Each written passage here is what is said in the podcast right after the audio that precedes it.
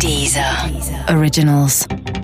Falk, Ja. sag mal, hast du in deinem Leben eigentlich schon mal versucht, Musik zu produzieren, damit sie auf dem Index landet? Ähm, nein. Ich habe mal Musik gemacht, die definitiv auf dem Index gelandet wäre, wenn ich sie denn dann richtig hätte veröffentlichen können. Aber ich habe, also das, dafür hat es nie gereicht, weißt du? Ja, aber Deutschrap hat in der äh, Vergangenheit eigentlich gezeigt, dass Indizierung A ein großes Thema ist und B sich offensichtlich wahrscheinlich auch ab und zu ganz gut macht, wenn man es irgendwie als Stempel auf seinem Release hat. Und darum geht's heute bei Rap ist Kampfsport mit Nico und Falk. Indizierung. Rap ist Kampfsport, ein dieser Originals Podcast mit Nico Backspin und Falk Schacht.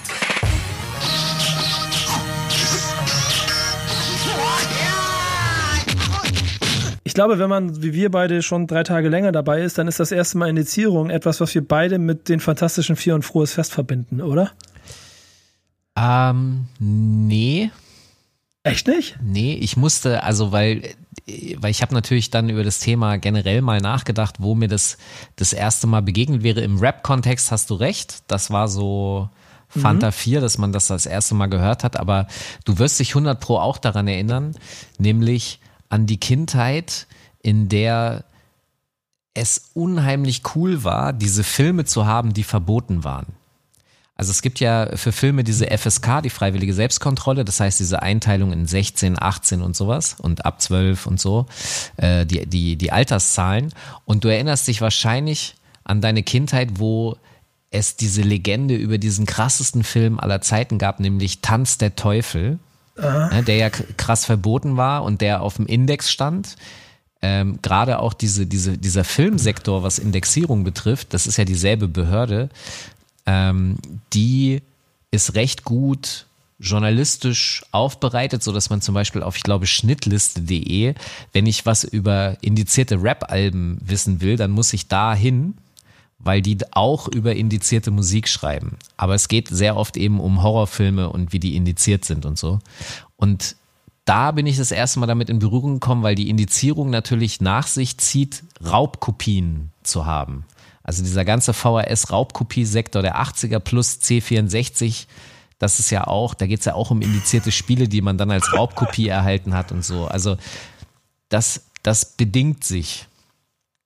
Ey, nach drei Minuten klingen wir beide schon wieder so alt, aber es stimmt ja nun mal, dass ich auch mit den gleichen Dingen irgendwie groß geworden bin. Ähm, stimmt schon, Computerspiele waren auch so eine Sache, da kann ich mich auch noch dran erinnern, dass Spiele auf dem Index waren und du sie nicht kriegen konntest.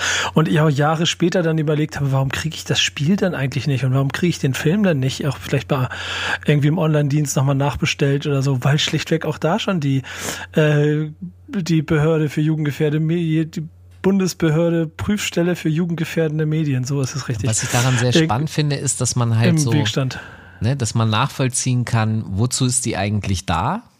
Mhm. Weil bei Horrorfilmen ist es natürlich noch mal viel schneller für mich zumindest nachvollziehbar als jetzt bei, bei vielen Rap-Sachen. Und ähm, in Bezug auf, was sich auch verändert hat. Also heute lachen wir darüber. Eine Raubkopie hast du ja äh, innerhalb von einer Sekunde kann ich mir ja alles besorgen.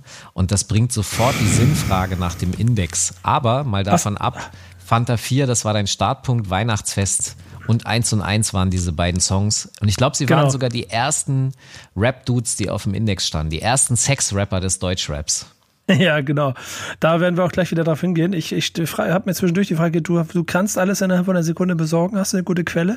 Was denn? Ja, egal was. Kannst, du kannst, du, Ich du kannst kann- besorgen, sagst du. Ich, ich kann besorgen, ja. Würde ich Sehr jetzt gut, mal schon behaupten. Schon mal gerade zu wissen. Äh, wenn ihr Wünsche und äh, Indizierungsmaterial Material braucht, bitte äh, schreibt Falk bei Twitter. Er. Nein. Bitte Ich nicht. überlege schon, ob ich das jetzt die ganze Zeit immer mache, die Leute, die am Twitter Oh auf dem Hals Gott. setze, damit sie dir dann immer irgendwelche Sachen schicken können. Aber ähm, der Ursprung genau ist, Frohes Fest war es von den Fantastischen Vier, ähm, wo ich das erste Mal damit äh, irgendwie äh, bewusst in Kontakt gekommen bin, weil das, ich glaube, 91 der Fall war, 93 war es indiziert, ist jetzt nicht mehr indiziert. Nee. Weil die 25 Jahre ausgelaufen sind und mal Butter bei die Fische. Du kennst die Nummer ja auch und ihr da draußen, ihr könnt sie euch immer anhören. Ich weiß sicher, ob sie sicherlich dann auch bei Streamingdiensten gibt, aber als du es damals gehört hast, hast du gedacht, okay, das geht hier eine Nummer zu weit, das muss unbedingt vom Markt? Nee, also guck mal, was interessiert Menschen in ihrer in ihrer Teenagerzeit? Was was entdecken sie? den eigenen Körper und den Wunsch nach einem anderen Körper dazu. Ja, und, und natürlich ist dann. Ich bin gespannt, wo du jetzt hin willst. Ja, es ist natürlich hoch faszinierend, wenn sich Musik, Filme äh, mit diesen Dingen auseinandersetzen und dementsprechend war ich natürlich großer To Life Crew Fan und die Fanta 4 haben auf dieser verbotenen oder damals indexierten ähm, Maxi haben sie ja auch eine Coverversion eines To Life Crew Songs, nämlich äh, 1 und 1 ist ein straighter Rip von One and One von der To Life Crew. Und ich bin mir gar nicht sicher, ich glaube, dass es sogar 1 und 1 der schlimmere Track ist, weil in dem sehr offensiv halt äh, Sex propagiert wird. Nee, Moment, ich glaube, ja. das ist sogar eine 1 zu 1 Übersetzung des Originals. Ja. Ich möchte mit, ich möchte mir Außer bei so 5 und 5. Ne, du, du ja. weißt, was reimt sich auf 5? Ja, genau. Ähm, was sagst du? Ähm, die haben einen gefunden. Die haben den einzigen Reim darauf gefunden. Ja. Auf jeden Fall, ähm, war, ich weiß auch noch, dass ich mit Tool of Crew und dem ganzen groß geworden und das auch cool fand. Und das ist irgendwie dann, äh, da, wahrscheinlich hast du schon recht, auch dieses Verboten und das Besondere daran ist natürlich auch reiz, reizvoll gemacht hat. Ähm, wir dann uns aber Anfang der 90er in Deutschland befinden und dann so ein Text wie offen äh, zur Schau gestellte äh, Sexualpraktiken natürlich die Bundesprüfstelle direkt auf, dem, auf, dem, äh, auf, äh, auf 180 gebracht haben und das Ding sofort indiziert haben, was die bösen Schmuddelrapper da machen. Ja, ich, also der Punkt ist, dass sie tatsächlich auch stolz darauf waren. Also ich habe sie mehrfach zu der Thematik gesprochen über die letzten 15 Jahre hinweg und, und sie fanden, also das ist halt wie eine Auszeichnung für sie gewesen, dass sie auf dem Index sind, obwohl sie ja immer als die Netten und Freundlichen gelten, weswegen sie auch nie einen äh, Antrag auf Neuprüfung des Kammern äh, gestellt haben.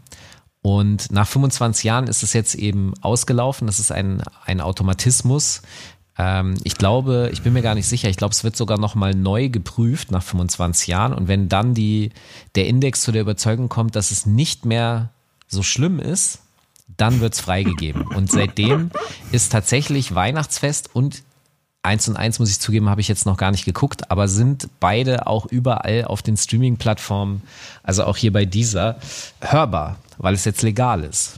Insgesamt ist es ja aber schon absurd, wenn man sich überlegt, 25 Jahre sind A eine lange Zeit und B muss man sich in diesem Zeitraum auch überlegen, was war vor 25 Jahren für die Leute schlimm und was äh, geht heute durch. Hast du da ein Gefühl dafür, wie sich das über die Zeit entwickelt hat? Also ja und nein. Ich glaube tatsächlich, dass der kritischere Text äh, der von 1 und 1 ist, weil dort eben sehr äh, künstlerisch vielleicht jetzt nicht sehr hoch intelligent oder so beschrieben wird. Es ist eigentlich ein Kinderabzählreim über Sex. Und der ist sehr direkt. Der Weihnachtsfest äh, als Song ist ja eigentlich künstlerisch mit diversen Metaebenen und so durchaus interessant. Und ich glaube, für, die, für den Index war damals das Problem, dass man offensichtlich dem Hörer nicht zugetraut hat, zu verstehen, dass Mudo hier nicht als sich selber rappt, sondern in einer Figur drin ist und davon erzählt, wie er, ich meine mich zu erinnern, dass er, äh, er rappt irgendwie, wie er ohne Kondom Sex hat mit, ich weiß gar nicht wem. Äh, aber dass es halt eine Kunstfigur ist und eine durchgezogene Geschichte von Kunstfiguren, anstatt eben Smudo als Rapper. Und ich glaube, dass man das heute eher dem Zuhörer zutraut vom Index aus. Was hast du denn ja, für einen Eindruck? Also ich finde schon, dass, also guck mal, dass, dass mein liebes Team hat äh, fleißig recherchiert und hat mir ein bisschen zusammengesammelt, was so an äh, Alben indiziert wurden über die Zeit und ich erkenne äh, da eine Entwicklung. Ja. Und äh, die, ähm, und, und versuche mich immer wieder ein bisschen zurückzuversetzen in die Zeit, als ich es gehört habe und wie ich dann damit umgegangen bin und was es für mich ausgelöst hat. Und ich glaube, in, der Spitze am Ende ist das letzte Album, das, das initiiert wurde, war, glaube ich, JBG 3. Vielleicht gab es in den, in den jetzt vor kurzem wieder eins, was, was ich noch verpasst habe. Aber in den Zeiten dazwischen gibt es halt Sachen von Cool Savage, Bushido, kann man sicherlich im Detail vielleicht auch noch mal irgendwas davon reden. Die ganzen Agro-Sachen, aber auch Azad zum Beispiel. Ähm, alle Haftbefehl äh, sind alle alle irgendwo indiziert gewesen. Und ich habe das Gefühl, dass meine eigene Empörung über das, was äh, ein Künstler rappt, ähm, oder sagen wir dieses Gefühl von, oh krass, das ist jetzt aber krass, was er da gesagt hat, so. Ja. Das stumpft, das stumpft ab. Du, du, du, du gehst einen Schritt zurück, du gehst immer wieder einen Schritt weiter. So, okay, ja, ich weiß, das haben wir jetzt schon gehört. Da muss jetzt schon einen drauflegen. Okay, der nächste legt noch einen drauf, der legt den nächste legt noch einen drauf. Und ich habe ein bisschen das Gefühl, dass Deutschrap-seitig so eine Hochphase irgendwo in den 2000ern hatten, als Berlin und Straßenrap groß geworden ist und die Prüfstelle und wie hieß sie, Monika Grief waren, glaube ich, eine Menge zu tun gehabt hat und jeden Morgen aufs Neue hektisch aufgewacht ist, weil das nächste Album rausgekommen ist, wo unbedingt äh, die Jugend vor geschützt werden musste, die auf der anderen Seite aber alles gekauft hat, was drei auf dem Baum war. Ich weiß, was du meinst und was du da beschreibst, ist interessanterweise etwas, was sofort in mir etwas hervorholt, nämlich die, wir haben in den letzten Jahren relativ viel äh, Aussagen gehört in Bezug auf äh, den Aufstieg diverser Parteien oder einer, äh, wo es darum geht, dass man davon spricht, dass, dass da Sachen normalisiert werden. Und genau das hast du ja im Grunde gerade beschrieben. Dadurch, dass man es immer wieder hört, wird man abgestumpft und es normalisiert sich etwas, was früher mal nicht normal war. Deswegen ergibt das dann plötzlich auch Sinn, dass man sagt, nach 25 Jahren wird das nochmal neu geprüft, weil einfach eine Gesellschaft sich ja auch entwickelt und verändert.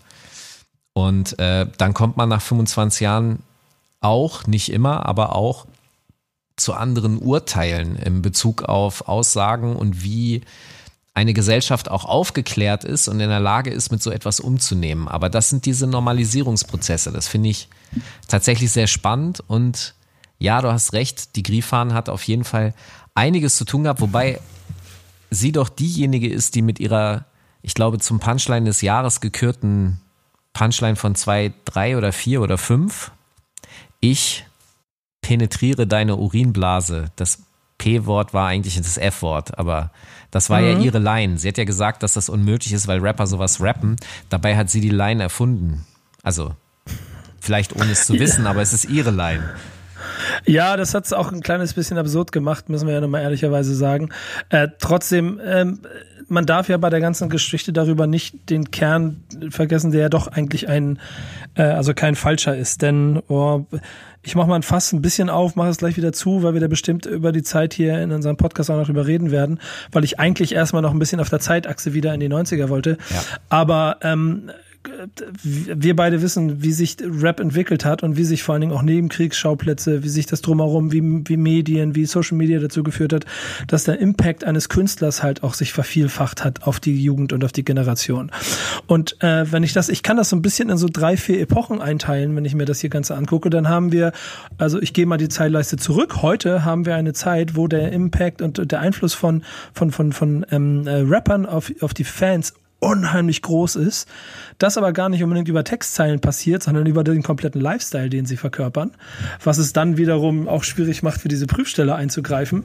Dann haben wir dazwischen eine sehr lange Phase gehabt, die dann irgendwann in JBG 3, also es auf die Spitze getrieben hatte, wo im Prinzip seit Anfang der 2000er und ja, es waren die Berliner und die Frankfurter, vornehmlich die Berliner, äh, halt echt Katz und Maus mit der Prüfstelle gespielt haben und ein Ding nach dem anderen rausgehauen haben, wo ja auch offensichtlich oft immer der Drang war, schnell indiziert zu werden oder überhaupt indiziert zu werden, weil es eben ein Trademark war.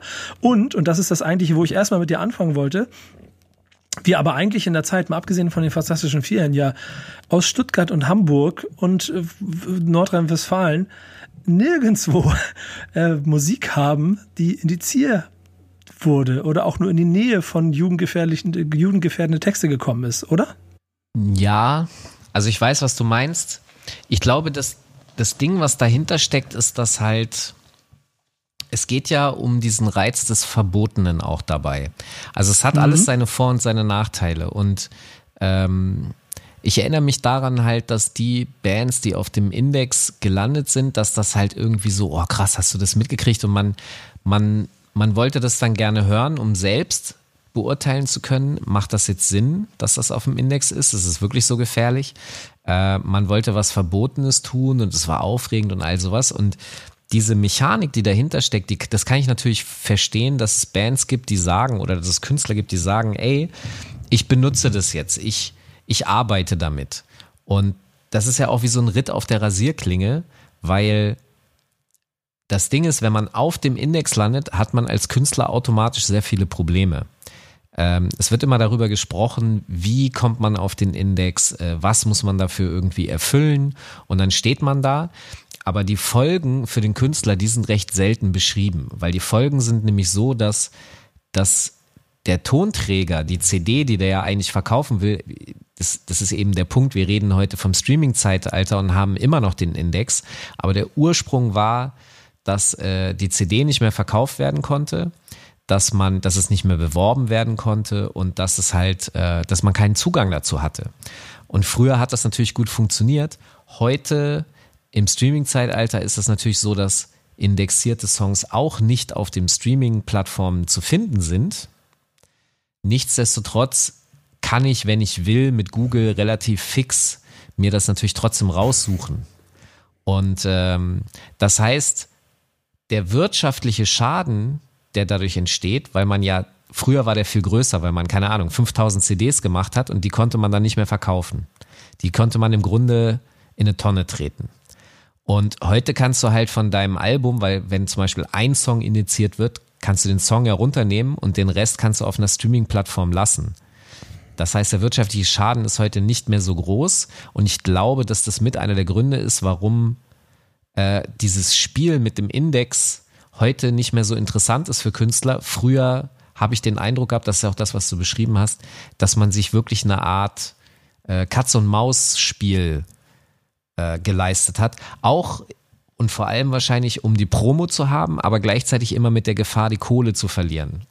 Ja, aber ich glaube, da hat sich über die Zeit was entwickelt. Ich kann mich noch sehr daran erinnern, dass es eine ganze Zeit lang auch einfach cool war, auf dem Index zu sein und dass dann auch äh, in Interviews sehr stolz davon erzählt wurde und über die Zeit dann eigentlich bewusst geworden ist, wie das äh, beschädigt, also dass das Geschäft beschädigt hat. Ähm, ich glaube, äh, dass das sehr, sehr parallel gelaufen ist. Ich glaube, dass man in der Sekunde schon wusste, Kacke, ich habe hier gerade mehrere 10.000 Euro Minus, aber das willst du in einem Interview vielleicht auch nicht sagen, sondern da sagst du halt, ja, ich bin auf dem Index aber es ist widersprüchlich am Ende des Tages. Aber man, man will vielleicht auch dann nicht zugeben, dass das Kacke ist. Ja, wahrscheinlich ja. Also ich kann mich daran erinnern, dass dann irgendwann in den letzten Jahren dann im, im, im, auch, auch in der höheren Phase des Videojournalismus, dass da dann auch Künstler häufiger mal ihr Leid darüber geklagt haben. Ähm, ich meine, gerade wenn ich mir die Liste hier so angucke, dann ist es so jemand wie Bushido, den es, glaube ich, sechs oder sieben Mal bei Releases erwischt hat, ähm, dass es indiziert wurde. Dann ist es wahrscheinlich eine Mischung aus, ähm, dafür zu sorgen, dass die Leute schnell kaufen. Aber genauso bedroht es dann schon auch ein bisschen das Geschäft am Ende, weil du halt über Strecke nichts mehr verkaufen kannst. Und es gibt also, aber gesagt, zum Beispiel Künstler, also gerade Bushido ja. ist ja auch so jemand, der, der in voller Absicht, mit vollem Wissen, okay, das wird so oder so auf dem Index landen und dann halt versuchen, in einem möglichst kleinen Verkaufszeitraum so viel wie möglich abzusetzen. Und wenn es danach auf den Index geht, ist scheiß drauf. Äh, aber ich glaube, das Sonny Black Album zum Beispiel ist so ein Album, was in voller Absicht für so etwas produziert wurde und Stress ohne Grund. War es Stress ohne Grund? Okay, ja. Stress ohne Grund war das, das im Prinzip eine Woche später ja. indiziert war und deswegen nochmal okay. neu gemacht werden musste. Ähm, aber lass, lass uns mal, ich glaube, ich würde das hier ganz interessant finden, da weil wir sonst so ein bisschen uns ähm, in der, auch vielleicht in der, in, auf der Zeitachse ein bisschen verlieren. Lass uns heute mal ein kleines bisschen auf der rumwandern nochmal. Ja. Ähm, ich ich habe so ein bisschen Liste hier vor mir und die Eingangsfrage, die hast du dann eben äh, äh, trotz fünfminütiger Ausführung gar nicht beantwortet. 90er Jahre und Indizierung, was kommt dir in den Kopf außer frohes Fest? Ach, du meinst andere Künstler aus Deutschrap, die initiiert wurden und die, die Stuttgarter, stimmt, die habe ich dir. Also ja, mir geht's generell so ein bisschen um das Gefühl dieser Hochphase, weil auch Deutschrap ja immer in gewissen Hochphasen gearbeitet hat und dort war es einfach nur Stuttgart und Hamburg, die äh, dann den in Anführungsstrichen Ton angegeben haben. Ja, aber und ich glaube, die haben nie, das waren nie so Provokationen. Nee, ne? Keiner nee. von den Künstlern hat irgendwie überhaupt auch Interesse daran gehabt, auf dem Index zu landen. Die es sind erst die Berliner. Es sind erst die Berliner und also okay, ich sag mal so, in der, in der Würstchenparty-Zeit Deutschraps, also die 90er, wo einfach sehr viel, ja, ist ja so, ne? Das war ja. Mhm. Schöne äh, Formulierung. Ja, ich bringe damit einfach wirklich in negativer Art und Weise auf den Punkt, was da in weiten Teilen stattgefunden hat. Und natürlich ist da das Interesse an, an solchen Sex-Raps groß. Und deswegen, ich kann dir jetzt nicht sagen, ob, ob die auf dem Index gelandet. Ich glaube schon. Und zwar der, ich glaube, es heißt sogar Fotzen-Rap vom A-Team. Genau, das wären die einzigen, die jetzt von mir auch gekommen wären. Oder zwei dicke Lieseln. Irgendwas mhm. war da noch. Ich muss jetzt gerade ganz hinten kramen im Kopf. Aber die waren mit so Sex-Rapper und so viele gab es dann am Ende nicht. Und du hast noch einen Aspekt äh, ja erfüllen müssen. Es kann ja nicht jeder so eine Anzeige stellen. Das können nur bestimmte äh, Behördenvertreter. Und wenn die das gar nicht mitkriegen, dann also es gibt auf jeden Fall sehr viele Alben, die indiziert worden wären, wenn sie einer gemeldet hätte. Hat aber keiner. King Size Terror zum Beispiel haben auch auf dem zweiten King Size Terror Album, ist, äh, für die, die das jetzt vielleicht nicht mehr ganz mitgeschnitten haben, äh, eine Nürnberger Crew, die für Automatik zum Beispiel ganz wichtig waren. Die hatten mhm, auf dem zweiten Album Big Porno Ahmed, äh, der da äh, ziemlich viel kaputtes Zeug äh, gesagt hat. Das wäre mit Sicherheit wahrscheinlich auch auf dem Index gelandet. Aber es scheint insgesamt eine Phase gewesen zu sein, und das gehört dann ja auch ein bisschen zu der Entwicklung von Deutschrap in diesem Land, äh, wo Deutschrap noch gar nicht so richtig ernst genommen wurde. Und wenn, dann waren es diese paar Jungs, die generell immer so ein bisschen mit dabei sind, äh, wenn es dann um die Pop-Chart-Shows ging. Und die hatten halt einen anderen Fokus. Und deshalb war auch Indizierung kein Thema, zumindest bei, äh, in der Speerspitze. Das hat sich ja eigentlich erst dann geändert, als äh, Kollege, schöne Grüße, Cool Savage, mit äh, LMS einfach mal voll einen rausgehauen hat, wo dann ja bei dem, also damals ja auch ganz Deutschrap und damit auch wahrscheinlich ganz Deutschland äh, ein bisschen erschüttert war, was denn, was er sich denn gewagt hat, da zu rappen. Kannst du dich noch dran erinnern? Ja, auf jeden Fall. Ich erinnere mich daran, wie ähm, tatsächlich entsetzt man war am Anfang. Ich kann mich daran erinnern, dass Leute gesagt haben, das geht gar nicht, das ist unmöglich, aber dieselben Leute fanden es dann ein Dreivierteljahr später auch wieder cool. Mhm, ähm, genau. Also Savage ist schon derjenige, der für eine höhere Akzeptanz von Sex-Raps in Deutsch, im Deutschrap ge gesorgt hat. Äh, und dann ging es relativ schnell, also es hat ja immer etwas mit Gewalt, Gewalt, also Torch, Gewalt und Sex. Mhm. Damit hat es immer was zu tun am Ende dann, dann, äh, dann, dann passiert was. Ja, ich meine, es ist ja ohne Zweifel bis heute noch eine der Songs. Also wenn, ich glaube, wenn wir Savage fragen würden, dann würde er wahrscheinlich bestätigen, dass egal wo er ist, in welcher Stadt, die Leute sich immer diesen Song von ihm wünschen würden. Ey, da sind wir gleich äh, auch schon bei Sido, ne? Der wird ja auch seit 20 Jahren von einem Song im, im Grunde verfolgt. Ja, genau. Es ist immer, es ist immer diese Sexnummer. Ja, es ist, es ist schon ziemlich absurd. Wir haben ja schon ein bisschen darüber gesprochen, dass dann Argo Berlin und, und damit dann äh, Bushido, Sido, Flair ähm, schon, äh, ich würde sagen, Indizierungs, äh, also Deutschrap versus Indizierungsprüfstelle auf ein Next Level gehoben haben. Ähm, und ich weiß nicht, wie es für dich damals gewesen ist, aber ich gucke mir gerade so ein bisschen die Liste an, die hier an, an Namen, die hier so rumstehen. Das war schon lustig zu sehen, dass im Prinzip egal, was veröffentlicht wurde, sofort die Indizierungsprüfstelle spätestens ein Jahr später das Ding auf Eis gelegt hat.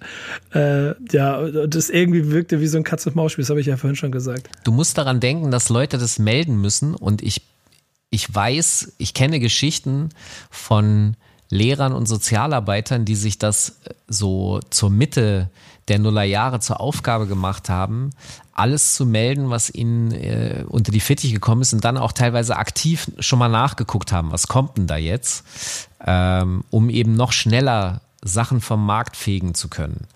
Ähm, und das, dieses Katz-und-Maus-Spiel, das waren dann eben tatsächlich zwischen den Rappern und diesen Einzelpersonen.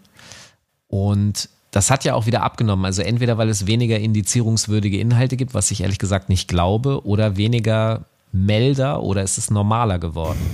Ich glaube drittes. Denn also wenn man sich die Liste anguckt, dann gibt es schon so einen Fluss, dass regelmäßig im Prinzip seit den 2000ern Alben indiziert worden sind.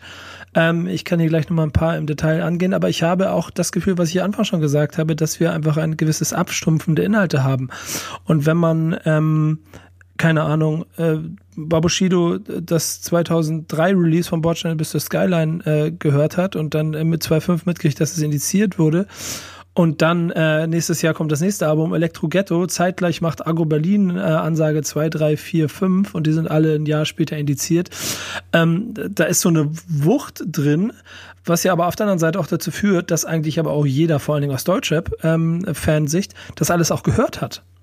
Und dann ist es auch alles nicht mehr ganz so schlimm. Hast du damals das Gefühl gehabt, dass das alles zu krass war und dass man da was machen müsste? ähm, nee.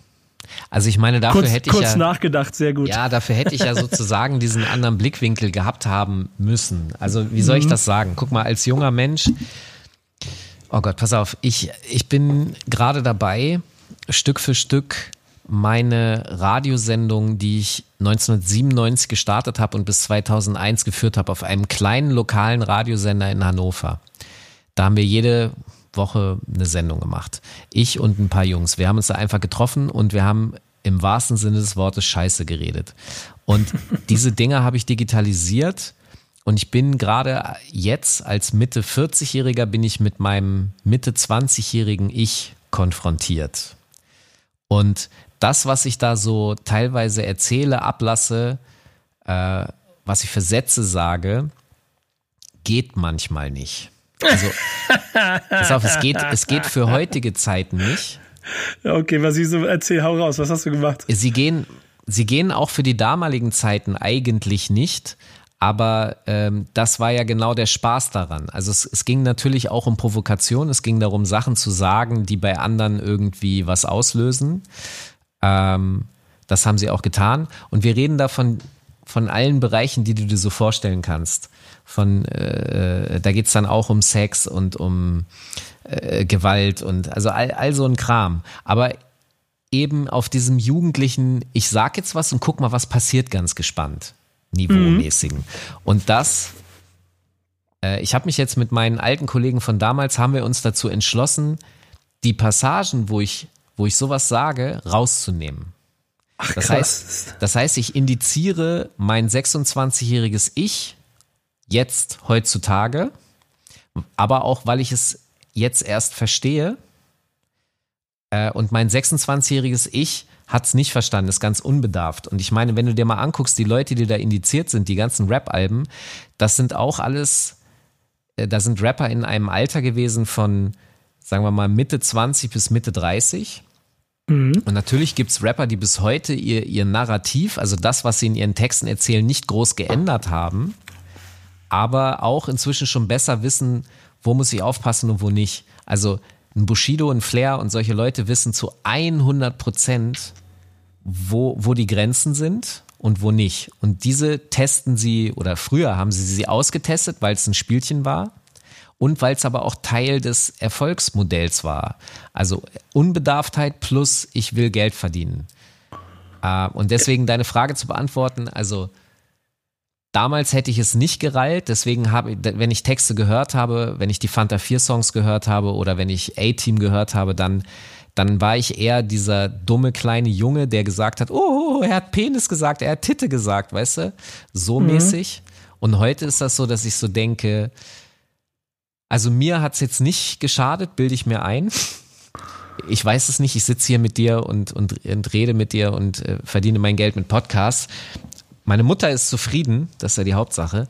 Also mir hat es vielleicht nicht geschadet, aber es kann sein, dass es andere Menschen gibt, denen das geschadet hätte und das vielleicht ganz gut war, dass sie nicht so leicht drankommen können. Ich final weiß ich es aber ehrlich gesagt nicht. Ja, ich glaube, das ist dann vielleicht auch am Ende der äh, äh, Grundgedanke dieser Prüfstelle, Jugend ein kleines bisschen vor dem zu schützen, was ungefiltert auf sie einpreschen kann. Ähm, insofern ist vielleicht auch der nicht direkte Zugang zu pornografischen Mitteln oder zu Gewaltexzessen genauso ein Thema wie die inhaltliche Basis. Insofern kann ich das schon äh, vor allem immer noch nachvollziehen, dass es das gibt. Äh, wenn ich mir die Liste angucke und dann aber so sehe, dass Maske initiiert ist und äh, dass der Boss von Assad initiiert ist, so das ist eigentlich, ist das irgendwie komisch. Aber warte mal, also auch dazu muss man ja einschränken, es werden ja eigentlich einzelne Songs angeguckt.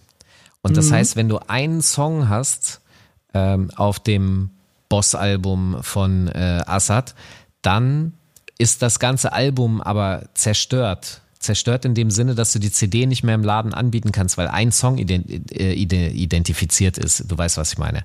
Du ja, müsstest genau. theoretisch, du müsstest eine neue, das, das haben wir ja auch gesehen, dass es Reissues gibt von Alben. Manche war das dann nicht sogar bei Stress ohne Grund, dass sie schon wussten, welches welcher Song da das Problem ist und dass sie die zweite Variante dann schon in die Leben schippen konnten ab der Indizierungsverkündung. Irgendwie war da was, meine ich. Ja, sie haben es ja sogar eine Woche später gemacht. Ich bin mir nicht mehr ganz sicher, ob da schon das, die Prüfstelle schon quasi auch im Schnellverfahren durchgeballert hatte. Aber ich kann mich in, an die ganze Stimmung erinnern, dass dort auf jeden Fall klar war, okay, wir hauen, ich meine, da haben, da haben die beiden ja auch vor allen Dingen auch Bushido ganz schön rausgehauen und, und äh, Politikern offen Gewalt angedroht und so, dass dementsprechend die Bundesprüfstelle, glaube ich, wirklich relativ schnell und einfach da zugreifen konnte aus ihrer Sicht. Aber EGJ zeitgleich aber auch schon vorbereitet hatte, eh wusste, okay, wir machen jetzt noch einen äh, zweiten Teil hinterher. Äh, und ähm, so im Prinzip das Ganze auch noch zu Promo-Zwecken hervorragend und optimal genutzt hat. Genau, das würde mich mal interessieren. Glaubst du oder findest du, dass im heutigen Zeitalter wäre eine Indizierung von, von Rap-Songs irgendwie noch eine Auszeichnung für einen Rapper, eine Kredibilität? Kann man damit Werbung machen? Ich denke schon. Sagen wir so, das, was rund um 187 und das, äh, dieses äh, Video von Jizzes, wie heißt das, was hast du gedacht, äh, passiert ist und der, der Kampf darum, und die verbotenen Bilder und äh, äh, wo wurde das gedreht, was für was für Waffen sind da im Video, dieser ganze dieser ganze äh, Zirkus, der da drumherum passiert ist, dass der natürlich in einer gewissen Form äh, zur Legendenbildung beiträgt. Und das auch noch heute. Wenn du in dem Metier unterwegs bist, dann ist jeder Kampf gegen, äh, gegen das äh, System und gegen, gegen das Establishment ist einer, den du für, auch für deine Hörer und damit aus Entertainment-Gründen führst. Genau wie ein Bones ähm, äh, Indizierung geht dann ja auch so weit, dass, keine Ahnung, 187-Konzerte in München verboten werden sollen und sie äh, und Bones andersrum sich per Story einen Spaß daraus macht, jedes Mal wieder aufs Neue dahin zu fahren, zu spielen und äh, quasi auf der Rasierklinge tanzt.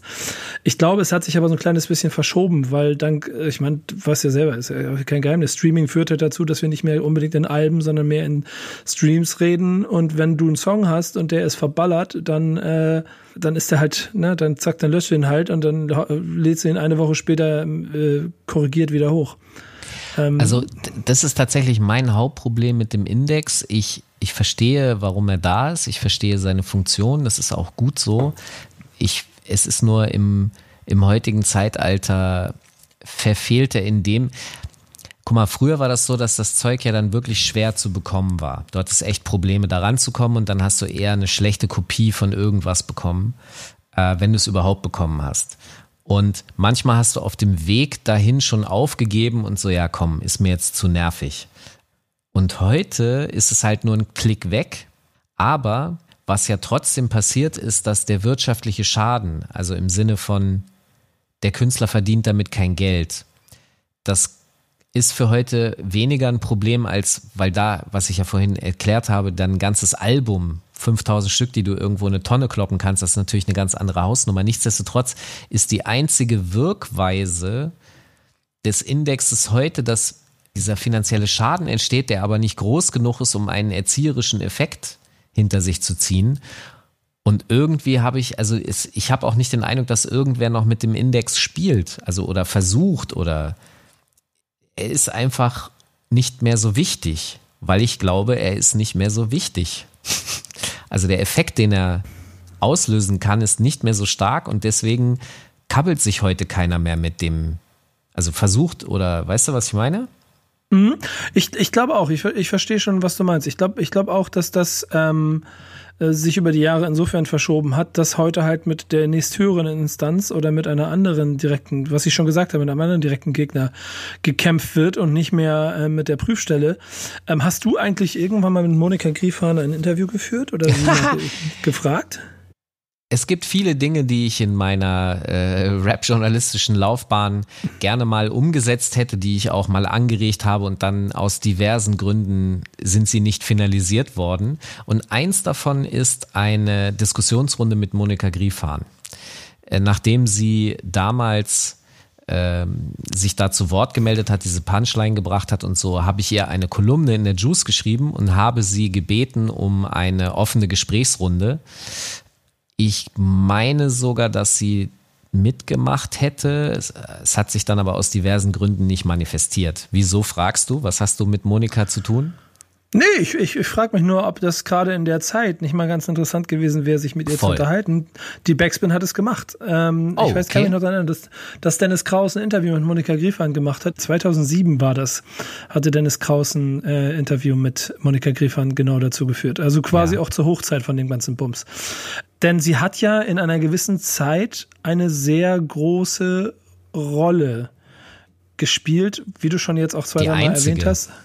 Ja, aber auch für die wirtschaftlichen, äh, für den wirtschaftlichen Gegenwind. Denn wir reden hier im Moment noch so von, von den ganzen Speerspitzen, den Superstar-Rappern, die es alle geschafft haben, riesengroß zu werden und damit dann vielleicht auch den Kampf trotzdem gewonnen haben, weil sie Publicity daraus gezogen haben. Es gibt aber ein Label in Deutschland, das äh, laut, laut Recherche weit über 20 Releases auf dem Index hat bestimmt das eine oder andere Mal auch nicht unbegründet, ähm, aber äh, Hirntod Records ja. äh, ist wahrscheinlich am härtesten von ihr herangenommen worden äh, und wahrscheinlich der härteste Kampf, weil man dort ja auch nicht von hunderttausender Auflagen, sondern vielleicht nur von 5000er Auflagen gesprochen hat, was ja schon dann so ein Label, wenn jeder Release sofort auf dem Index landet, äh, auch wirklich in Schieflage bringen kann.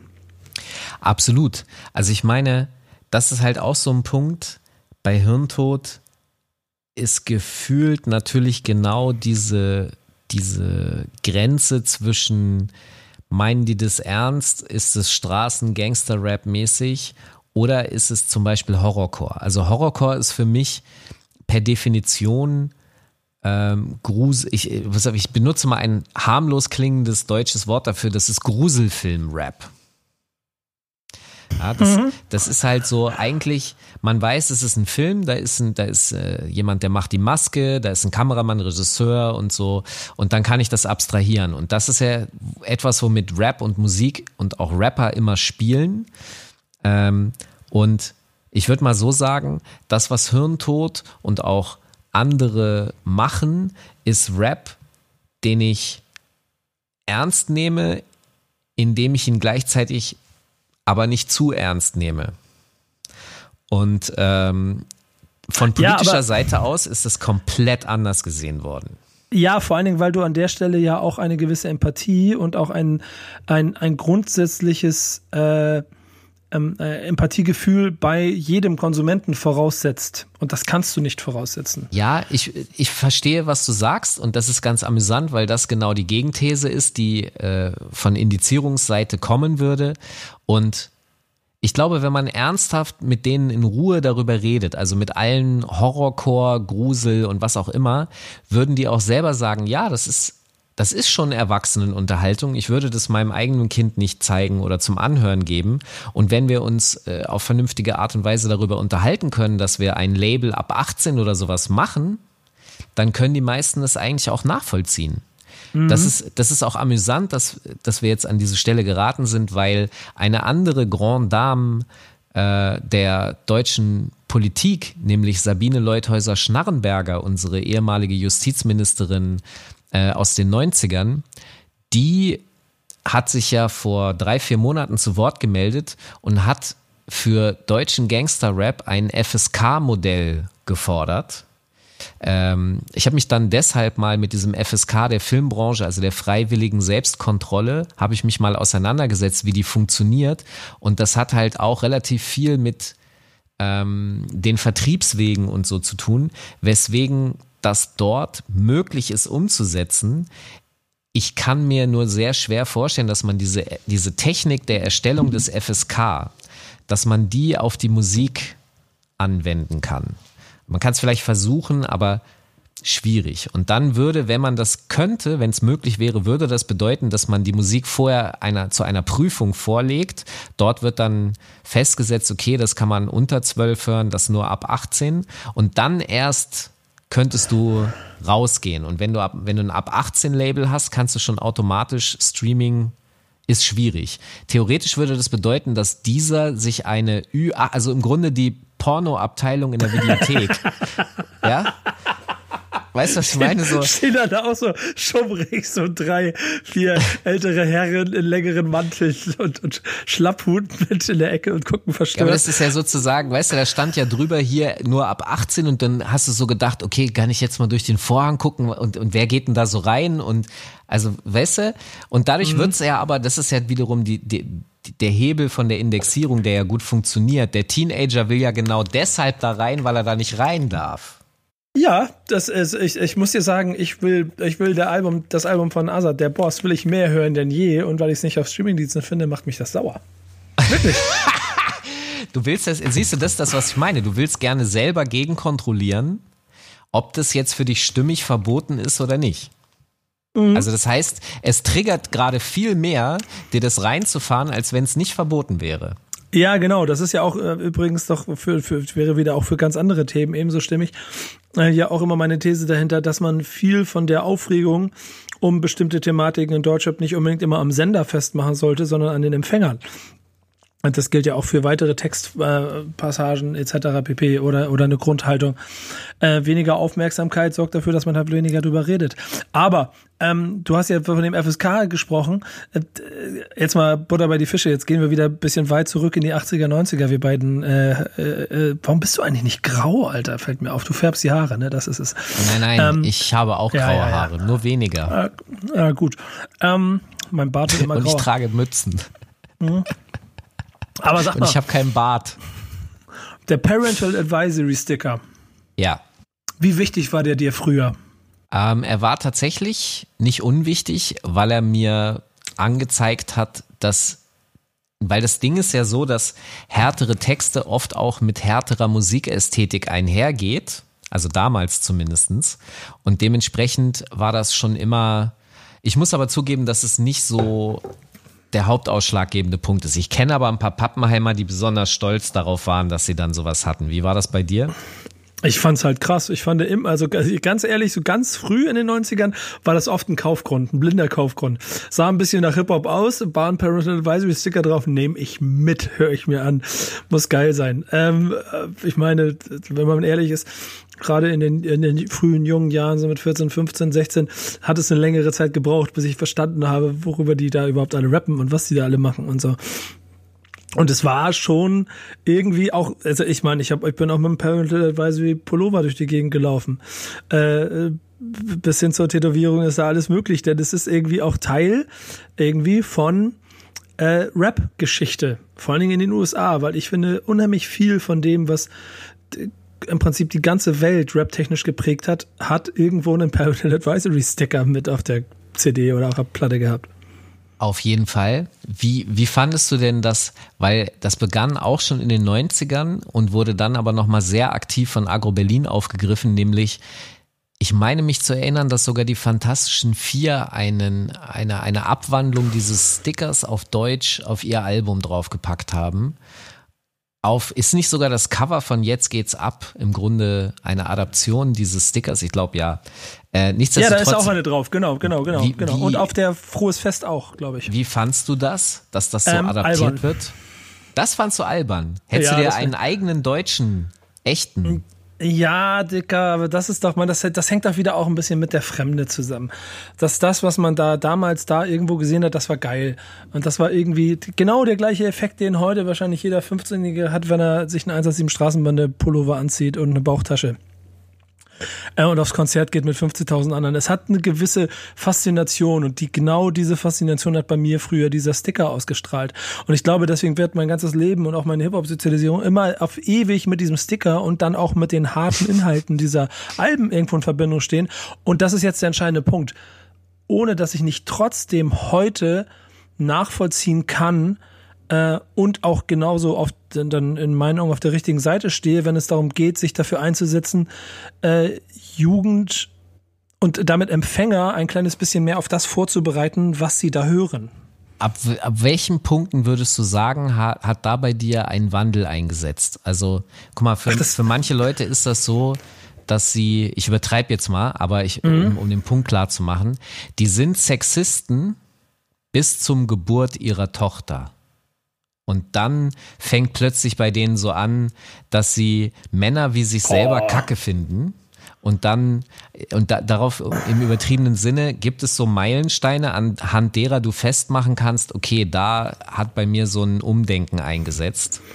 Nee, äh, das, das greift bei mir nicht, weil A, würde ich den, jede, jeder Vergleich, den man jetzt nach so einem Drecksbeispiel, wie du es eben genannt hast, Dankeschön. ziehen Dankeschön. würde, äh, sehr gerne, würde, würde, würde da einfach nur äh, unfair auch mir gegenüber sein.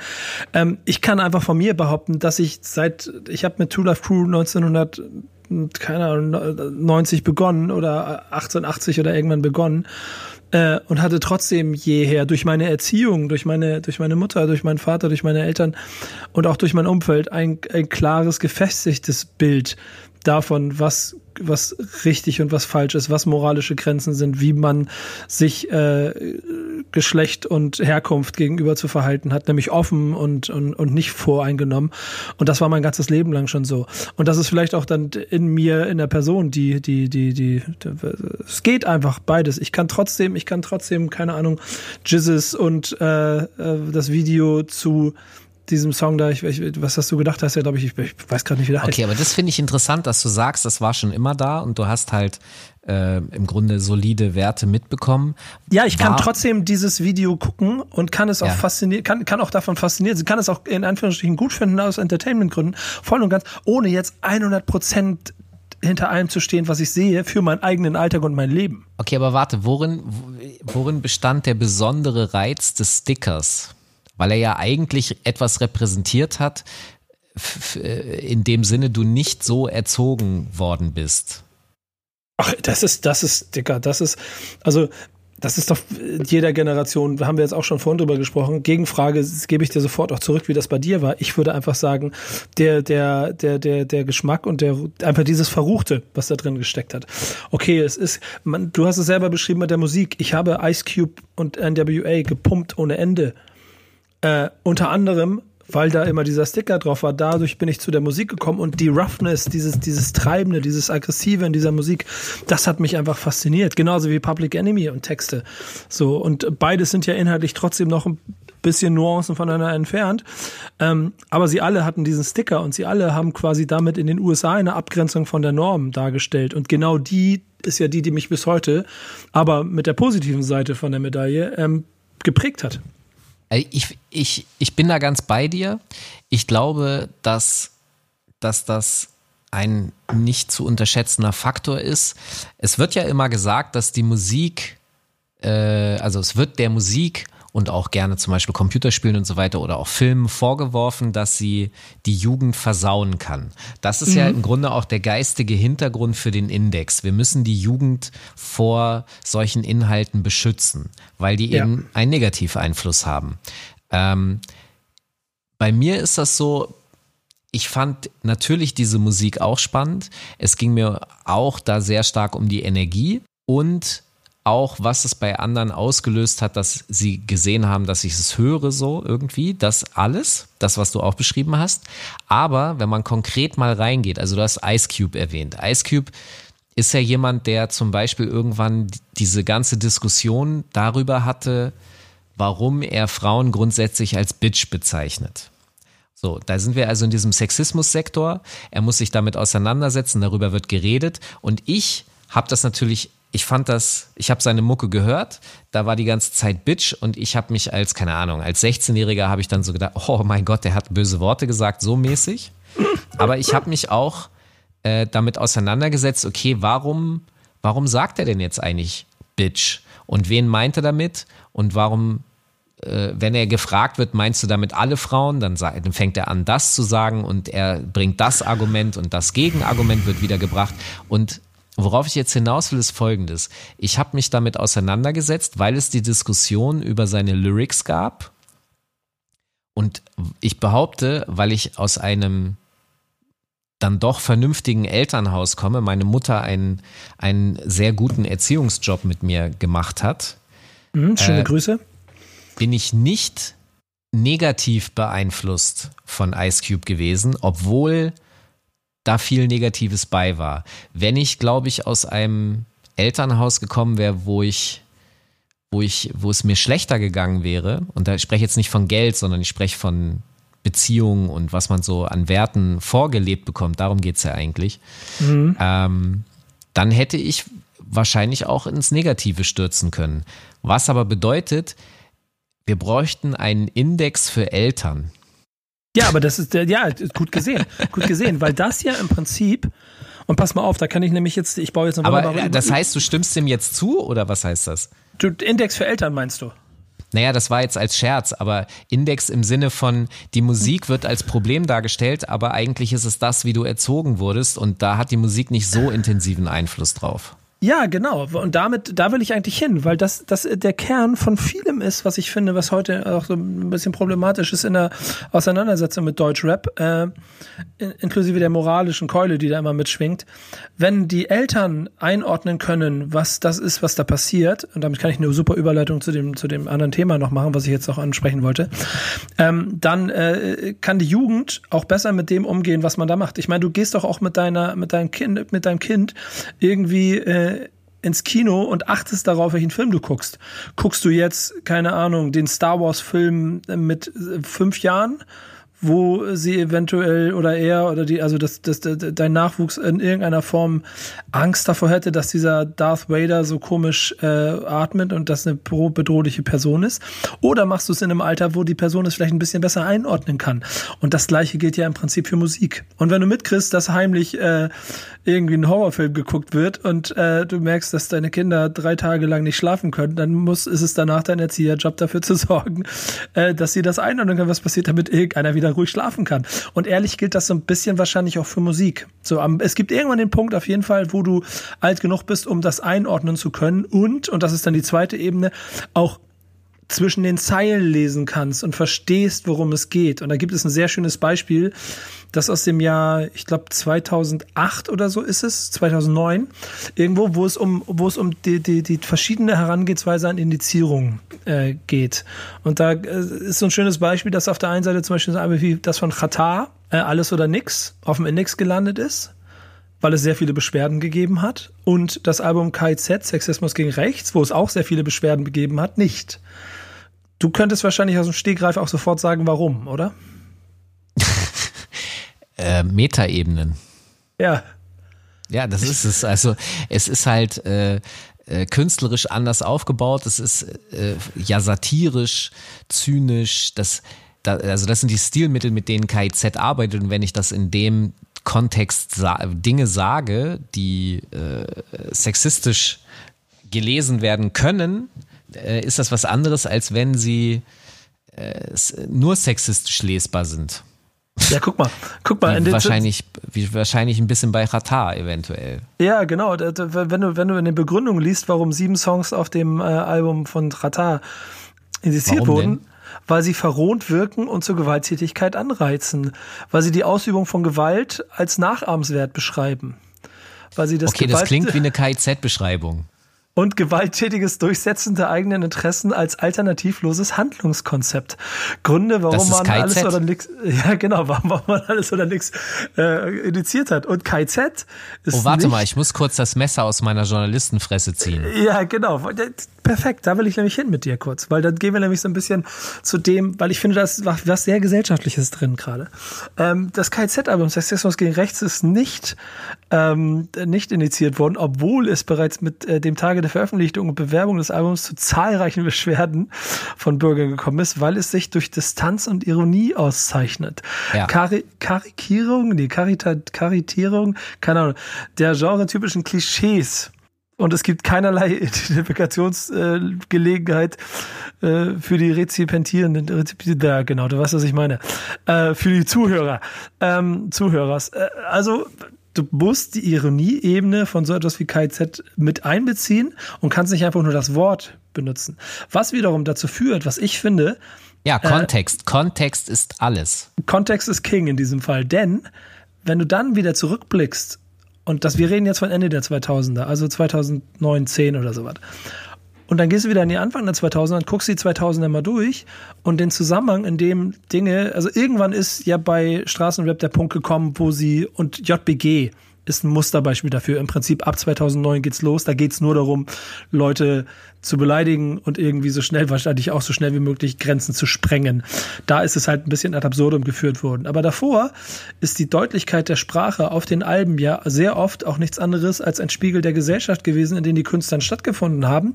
Diese damals aber noch gar nicht als solche wahrgenommen wurde. Das heißt, das Bild, das sie gezeichnet haben, war den Leuten zu hart.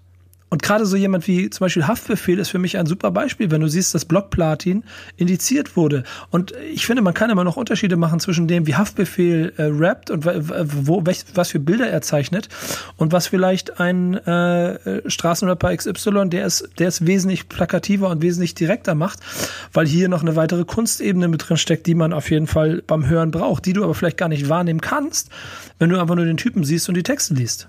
Verstehst, du, verstehst du, was ich meine? Ich weiß genau, was du meinst und ähm, das es setzt aber etwas voraus. Also ein Comedian oder überhaupt jemand, der einen Scherz macht, kann ja nur über etwas Witze machen, worüber sein Publikum auch Bescheid weiß. Also das heißt, wenn wir nicht alle wissen, wovon der Typ da oben gerade redet, dann können wir den Humor auch nicht erkennen. Das bedeutet, bei KIZ ist es so umgesetzt, dass es erkennbar ist, dass es Humor ist, auch für jemanden, der im Index sitzt und mit Rap gar nichts zu tun hat, während, und das finde ich äh, als interessante Gegenthese, das, was Gangster-Rapper machen, textmäßig, ist oft genug nicht immer, aber oft genug auch etwas, was sie selber lustig finden. Also sie haben eine andere Form von Humor, die offensichtlich bei den Vertretern des Index und auch bei vielen anderen Vertretern der Gesellschaft als nicht witzig angesehen wird. Aber es ist ein Humor, der diese Codes funktionieren innerhalb äh, des Straßenrap-Sektors, funktionieren die untereinander. Es ist nur eben kein Konsens, dass der Rest darüber auch zu lachen hat. Und da schließt sich ein bisschen der Kreis zu diesen Normalisierungsprozessen. Je mehr sich so etwas normalisiert, also je mehr Leute darüber Bescheid wissen, desto mehr kannst du ja auch härtere ich, ich nenne es jetzt so, härteren Humor machen. Wie, wie guckt dir Julians Blog an, der immer von schwarzem Humor gesprochen hat. Ähm, während dann die Gegenthese war, ja, Digga, das ist aber antisemitisch. So, mhm. Und das ist, es ist antisemitisch gewesen, definitiv. Für ihn war es aber ein Scherz. Und der Index und das, was wir jetzt hier auch machen, darüber zu sprechen und auch diese Normalisierungsprozesse, es ist alles immer im Fluss, weswegen ich das auch nachvollziehen kann, dass nach 25 Jahren neu geprüft wird, weil die Gesellschaft in einem stetigen Wandel ist, was ist akzeptabel und was nicht. So wie ich vorhin beschrieben habe, dass ich mein 26 oder 24-jähriges Ich zensieren muss. Und es kommt noch für mich noch ein weiterer Punkt hinzu, den ich sehr spannend finde, nämlich zum Beispiel Sio. Sio ist so jemand, wenn du nur seine Songs hörst, ist das ähm, ganz normaler Straßenrap, Gangsterrap in Anführungsstrichen, äh, mit all dem, was da einhergeht, wo man geschockt oder entsetzt sein könnte, wenn man das möchte. Und dann konterkariert er es aber durch sein Social, weil du hast vorhin darüber gesprochen, dass ja heute noch viel mehr dieses Auftreten neben der Musik ein großes Thema spielt. Sio macht eigentlich weitestgehend normalen Straßenrap und der Humor findet in Interviews auf, auf Facebook und Insta und in den Musikvideos statt. Wenn du die aber nicht hast, wenn die als Information fehlt, kannst du relativ schnell dazu kommen, zum Beispiel als Index-Mitarbeiter zu sagen, äh, nee, das ist gewaltverherrlichend, weil der Scherz sich im visuellen, im Video erst transportiert. Kann, weißt du, was ich damit meine? Ja, ich, ich versuche zu folgen. Ähm, äh, hab, hab noch einen weiteren Gedanken da drin. Ähm, ja den ich mal einfach mit anschließe. Vielleicht, vielleicht hilft das äh, oder auch für die Hörer da draußen.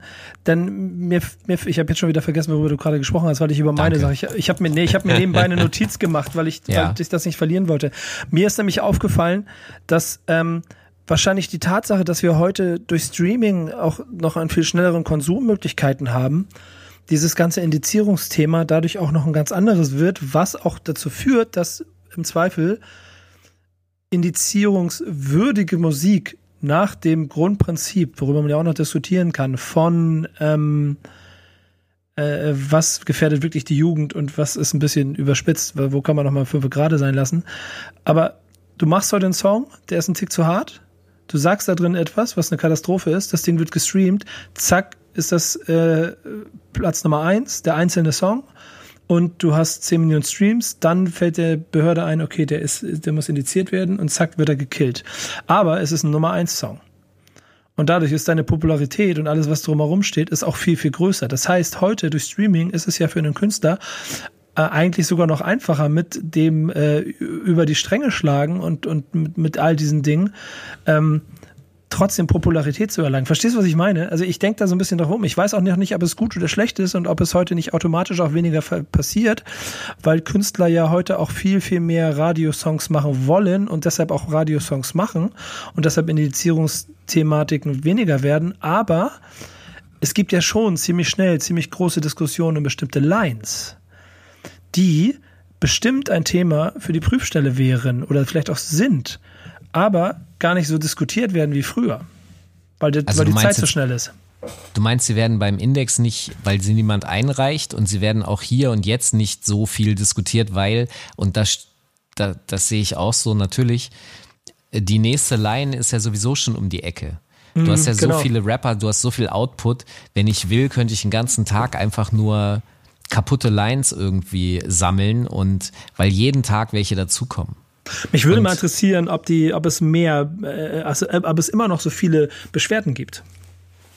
Äh, ja, aber was jetzt äh, zu beobachten ist, die Indexierungen, die im Augenblick im Rap-Sektor stattfinden, äh, haben eine steigende Tendenz, was rechten Rap betrifft. Mhm. Ja. Also das heißt, das, was früher mal die Nazi-Rock CD war aus dem Spiegel TV Bericht, äh, die oft zitierte, die in Real, das, das, ist jetzt, auch wenn ich einen Scherz gemacht habe, der gar nicht lustig war, aber äh, diese, diese Nazi-Rock-CDs sind Realität gewesen, die, die werden heute nicht mehr so, heute ist das der, der Nazi-Rap, Neonazi-Rap. Ja, und, und das ist nämlich dann auch noch vielleicht so die, die, die Zielgerade ähm, der Gedanken dazu bei mir, die Diskussionen, die oder sagen wir so, Indizierung führt ja dazu, dass man Dinge verbieten will, also quasi unter den Teppich kehren will, ähm, um die Jugend davor zu schützen. Das ist heute in dem Maße, wie es früher passiert ist, eben durch Streamingdienst, wie ich es beschrieben habe, eigentlich auch gar nicht mehr möglich.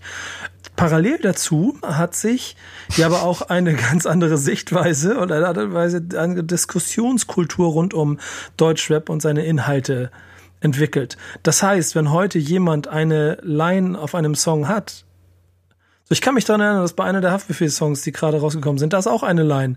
Da wird sofort das, die Diskussion dazu geführt. Weißt du, wie ich meine? Das heißt, ja. das ist gar nicht mehr unbedingt die Indizierung, die direkt dazu führt, dieser Song wird sofort verboten, sondern es findet direkt eine aktive Auseinandersetzung in der welcher Blase oder welcher Gesellschaft auch immer, aber zumindest in bestimmten Teilen darüber statt, ist die Zeile in Ordnung oder ist sie nicht in Ordnung. Und wenn heute, keine Ahnung, die True Life, True Life Crew Band in the USA veröffentlichen würden, dann sei mal sicher, dass es nicht die Bundesprüfstelle wäre, die sich als erstes damit beschäftigen würde, sondern äh, Millionen User auf der ganzen Welt, die jeden Song filetieren würden. Wow, also du hast da direkt auch noch ein Beispiel angesprochen, das natürlich in den Vereinigten Staaten nochmal eine ganz andere Ebene mit sich bringt, nämlich die To Life Crew haben ihren, ihre Alben rausgebracht und der Parental Advisory heißt oder Advisory. Genau Parental so Advisory, du, du und deine Aussprachen. Das ist übrigens ja. die Two Life Crew, nicht die Two Life Crew. Die und Two Live Crew, ja. Two, nee, Two Life Crew. Ja. Two Life auf Two, Two Life Crew. Ja, Two Life äh, Crew. Äh, genau, genau, so ungefähr. Und es ist Parental Advisory. und ähm, es ist so, dass sie ja ihren Output hatten. Dann sind ja äh, Schallplattenladenverkäufer, die das verkauft haben, sind in Knast gegangen und dann gab es Gerichtsverfahren und dann ähm, sind die ja vors äh, oberste Gericht gegangen. Und sie haben in dem Rahmen sogar ein Album rausgebracht, das hieß Band, also Verband in, in den USA, Band in the USA. Und dazu haben sie einen Song gemacht und haben tatsächlich nicht nur das Go, sondern den hundertprozentigen Support vom Boss vom amerikanischen Boss, wie heißt der nochmal, Bruce Springsteen, bekommen, äh, dass sie Born in the USA als Band in the USA aufnehmen dürfen, was sie auch gemacht haben. Und sie haben den Prozess gewonnen, weil es um Freedom of Speech geht, um freie Meinungsäußerung. Und es haben sich eben sogar Leute auf ihre Seite gestellt, die eigentlich inhaltlich dagegen sind, die aber gesagt haben, das ist so wichtig, dass wir das durchfighten. Und das stell dir jetzt bitte mal in Deutschland vor. Ist passiert. Was? Es gab diese Diskussion darüber, dass zum Beispiel der Song äh, auf, ich muss gerade neben meiner suchen, von Bushido, von dem NWA-Album äh, von Shindy, wo er äh, unter anderem. Stress ohne Grund. Du meinst mit, äh, wo er Serkan Tören äh, Ja, genau, genau. Stress ohne tot Grund, sehen genau. möchte und die 18 ja. Löcher. Genau. Ja. Und dieser Song ist äh, offensichtlich mal wieder vom Index äh, abgenommen worden aufgrund von äh, künstlerischer Freiheit. Zumindest wurde es diskutiert. Ich suche gerade Ja, die das Stelle. ist richtig. Das Ja. ist richtig. Also das ist ja sogar der Song, um die es gerne ein Gerichtsverfahren gegeben hätte wegen Beleidigung. Also das war im Interesse von Herrn Wowereit, der ich behaupte das jetzt, es ist äh, final wahrscheinlich nicht fundiert belegt, äh, aber meiner Meinung nach hat er äh, die Staatsanwaltschaft in Berlin angeordnet, da besonders hinterher zu sein. Und ich habe damals auch ähm, Bewertungen der Staatsanwaltschaft gelesen. Also wie die den Text bewerten, der dort gerappt wird. Und da wurde den ganzen Text über versucht, ähm, zum Beispiel homophobe Sachen zu finden. Shindy hat so eine Zeile, wo er was von einem rosa Strampelanzug erzählt, weil der Witz dahinter ist, dass er Shindy aus Marzahn ist. Ja? Ähm, und die haben halt den Joke und so da gar nicht, da, der Witz ist da gar nicht drin, sondern da steht, äh, ein, dass er in einem rosa Strampelanzug äh, nicht gesehen werden will oder so, ist, weil er dann als schwul bezeichnet wird und das will er nicht. Also ist es eine homophobe Äußerung. Dasselbe, er rappt in seinen Zeilen davon äh, auch etwas Griechisches und die schreiben dann in ihrem in ihrer Bewertung, Griechisch ist eine äh, homosexuelle Art, eine, eine Sextechnik, also Analverkehr. Dass Shindy das natürlich meint, weil er griechischer Abstammung ist, steht da nicht drin, wissen die auch nicht. Das heißt, sie haben das so interpretiert es, und es hat auch ganz gut gepasst für das, was sie gerne getan hätten. Hat aber nicht funktioniert wegen Künstlerfreiheit. Ähm, nichtsdestotrotz, dieser Song ist mit der Grund, warum sich Peter Maffay, also der deutsche Bruce Springsteen, war das nicht so? War das nicht so, dass Oh. sich ich Ja. muss, das, das müssten wir jetzt mal kurz rausgoogeln. Also nach dem 23-Album, du erinnerst dich? Da haben Sido und Bushido bei Lanz gesessen und danach ist es komplett eskaliert und Peter Maffay hat sich von Sido und Bushido distanziert. Ich weiß jetzt gerade nicht, ob das noch im Rahmen von Stress ohne Grund war, aber er hätte der deutsche Bruce Springsteen sein können, aber er ist halt der deutsche Tabaluga. Ja, So, nur weil er ich will darauf hinaus, diese, diese, ja.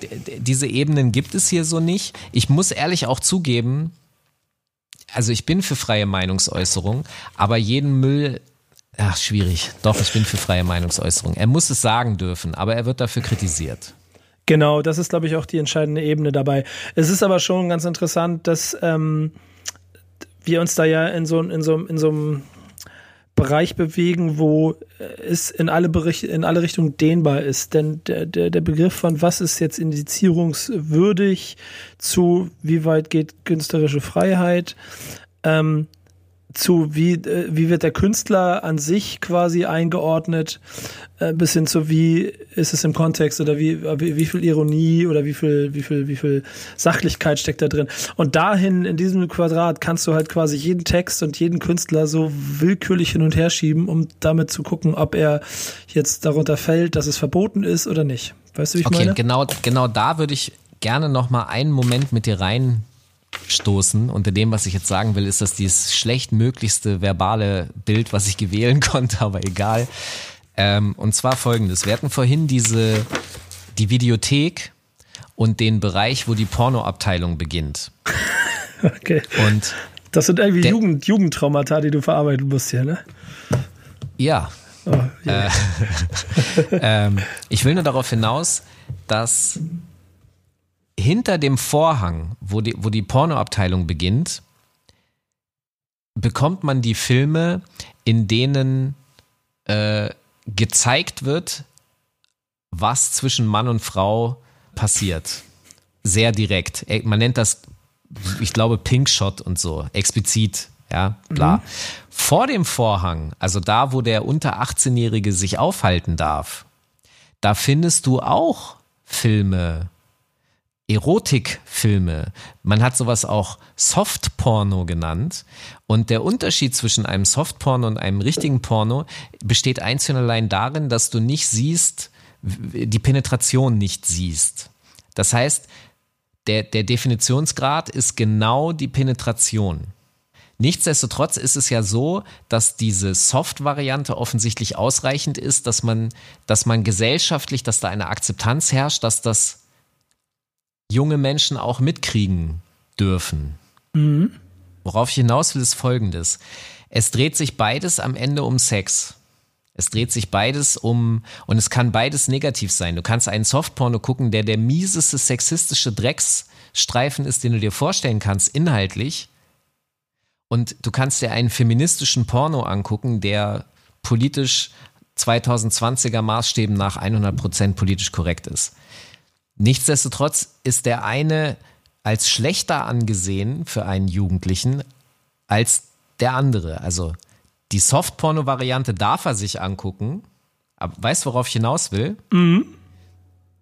Ich würde, also.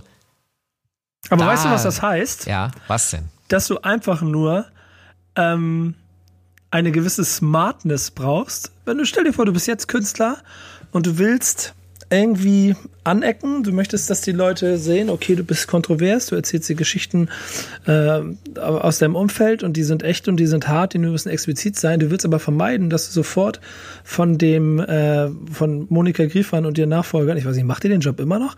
Ähm, auf jeden nee. Fall, nee, ne, nicht mehr. Und aber ihren Nachfolgern äh, auf, auf den Deckel kriegst und die dich irgendwie äh, versuchen vom Markt zu ziehen. Also musst du ja nur ganz smart die ganze Zeit an dieser Grenze dribbeln. Weißt und du? das ist das, was wir gesehen haben, also in den Nullerjahren. Ja, die sind ja immer drüber, aber, aber, aber der versucht die ganze Zeit. Die haben ja die ganze Zeit versucht zu dribbeln. Und mit, auf Zehenspitzen haben sie versucht, an der Grenze vorbeizulaufen und sind halt immer mit, mit dicken, mit dicken Air Force Ones direkt äh, rüber in die Pfütze gesprungen.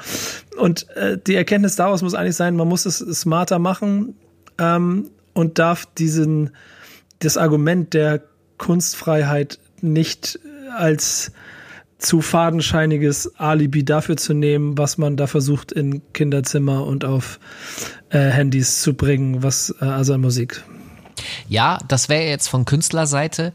Ich würde mir äh, aber auch, und das mag sein, dass das zu viel verlangt ist, aber ich würde mir von gesellschaftlicher Seite aus wünschen, dass mehr Verantwortung dort wahrgenommen wird. Also das, was du vorhin gesagt hast, dass die Auseinandersetzung mit dem eigenen Nachwuchs äh, oder auch einfach mit dem Nachbar, ja, oder der Nachbarin, also dem Teenager oder so, dem man da begegnet, ähm, diese Auseinandersetzung und dass man da auch das Gespräch sucht und Oh Gott, ja, es ist wahrscheinlich zu komplex. Ich verstehe das ja auch, wenn man irgendwie äh, äh, keinen Bock hat, mit den Kids über Sex zu reden und die haben auch keinen Bock, mit dir über Sex zu reden, aber gleichzeitig ist, glaube ich, dieser Nicht-Bock vor allem dadurch gegeben, dass alle so, so, oh, schon wieder die falsche Metapher, so steif sind. Weißt du, was ich meine? Anstatt sich einfach, einfach, ach Gott, egal, lass mich mit meinen Gedanken alleine. Ich glaube auch. Ich glaube, ich glaube, am Ende des Tages sind wir, was das Thema Indizierung angeht, auch eh am Ende nicht diejenigen, die den äh, heiligen äh, Gral für alle öffnen oder schließen können. Es ist nur interessant zu sehen, wie es sich entwickelt. Und meine Schlussthese dazu ist einfach, dass sich das, was früher die ähm, äh, Bundesprüfstelle mit Rap gemacht hat, der das, was da passiert ist, als äh, vollkommen äh, unverständlich wahrgenommen hat, äh, was machen die, was, was rödeln die denn jetzt an, an Rap rum, da gibt's doch gar nichts zu diskutieren, hat sich ja ein kleines bisschen aufeinander zubewegt und miteinander verschoben, dass äh, die eine Seite mehr versteht, worum es geht und die andere Seite mehr versteht, was nicht geht. so formuliere ja, ich mal zum Ende. Also, ich sag mal so, das haben wir ja vorhin im Grunde eigentlich äh, schon, wir haben darüber gesprochen, aber wir haben es noch nicht so ausanalysiert. Äh, das bedingt sich ja. Also das, was auf den Index kommt, ist plötzlich viel interessanter als vorher, was im Grunde die Idee des Indexes ad absurdum führt und das genaue Gegenteil von dem verursacht, was der eigentliche tiefere Sinn gewesen wäre. Äh, okay, vielleicht der wirtschaftliche Schaden, der angerichtet wird, aber dass es für Rapper halt attraktiv ist, dass sie es cool finden, dass man überhaupt damit spielen möchte, ist ja schon an sich eigentlich ein Problem. Und äh, ja, aber ich, ich habe natürlich auch keine Ideallösung oder ich habe auch keine bessere Idee als der Index wahrscheinlich man muss da ein bisschen was dran machen und sich was überlegen, wie man mit dem Index heute arbeiten kann. Aber ich hätte, die einzig gute Idee ist wirklich, sich mit den Kids auseinanderzusetzen, generell mit Menschen und darüber zu reden. Das ist eine sehr schöne Grund, Grundregel, die man, die fast für alles gilt, was in dieser Gesellschaft stattfindet. Das nicht, ist richtig. Wir müssen mehr so miteinander viel, reden. Genau, nicht so viel übereinander reden, sondern mehr miteinander. So wie Falk und ich bei Rappers Kampfsport. Du, es war mir wie immer äh, ein, ein innerer, ein inneres Fest. Mhm. Ja. Und, ich, äh, ich, ich, hatte schon Angst vor dem, was du jetzt für einen Vergleich Ja, ja, nee, nee, nee, keine Sorge. Ich bin nicht äh, diese Sportreporterin, deren Name mir gerade nicht einfällt, aber die hatte, die hatte das Problem. Die hat ins äh, aber pass auf, wir, wir skypen hier ja gerade, weil wir beide in Homeoffice sitzen und ich habe gerade so tolles Skype-Foto von dir gemacht, das schicke ich dir jetzt gleich nochmal, weil Du siehst da ganz anders aus. Du kannst jetzt schon mal auf WhatsApp gucken. Ich habe es dir schon geschickt. Du hast fast ein bisschen ähm, Mark Forster-mäßiges. Oh ja, Siehst das, das gefällt mir. Ja, das ist schön. Siehst das du das? Ja, ja. Es könnte aber auch so ein geiler Fischer äh, irgendwie so, so ein, weißt du, der auf Landgang ist oder so. Du solltest echt überlegen, also für die Zuhörer, die jetzt nicht wissen, wovon ich spreche, ich habe, weil Nico sich vor seiner Kamera so den Bart abgehalten hat, sieht er auf dem Foto nur aus, als hätte er ausschließlich einen Oberlippenbart. Deswegen auch dieses Mark Forster Eske und das habe ich ihm jetzt gerade geschickt. Das ähm, sieht gut aus. Nein, wird nicht passieren. Keine Chance, netter Versuch. Okay. Leute, wir sind in der zweiten Staffel am Anfang von Rappers Kampfsport. Ihr könnt alle Folgen immer noch bei dieser hören. Es ist ganz einfach. Meldet euch einfach an und ihr kriegt alles umsonst. Es würde uns sehr freuen, wenn ihr euch ein bisschen mit uns austauscht. Instagram, Twitter sind, glaube ich, die beiden Hauptkanäle, auf denen ihr uns kriegt, weil Facebook ist vor fünf Jahren gestorben, hat nur noch keiner mitgekriegt. und äh, diskutiert mit uns. Wir werden sicherlich auch noch da ein, äh, mit euch die, das Fass aufmachen und darüber sprechen, was ihr von Indizierung haltet. Und dann freue ich mich auf die nächste Folge, wenn es in zwei Wochen wieder ja. heißt. Rap ist Kampfsport. Falk. Tschüss. Mach's gut. Bis dann. Ciao.